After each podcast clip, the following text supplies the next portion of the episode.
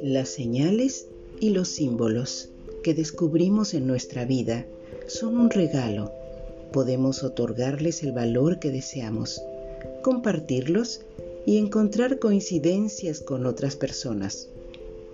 Hacerlos parte de ellas o simplemente pasar de largo, irnos lejos. Los símbolos son estructuras añejas, nos dan historias, nos entretienen y tejen tradiciones que compartimos de boca en boca a través de los tiempos. Las señales son algo más sutil, gobiernan en los sentidos de las cosas, el sonido de los otros, y no siempre se quedan quietos. Son inquietudes, miradas, sonidos, los tonos.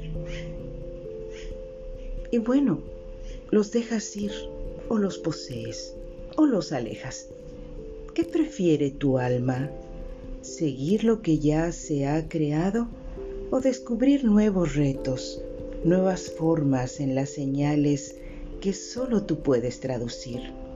Reinventar la vida donde ninguna atadura decide qué debe ser de un modo o de otro?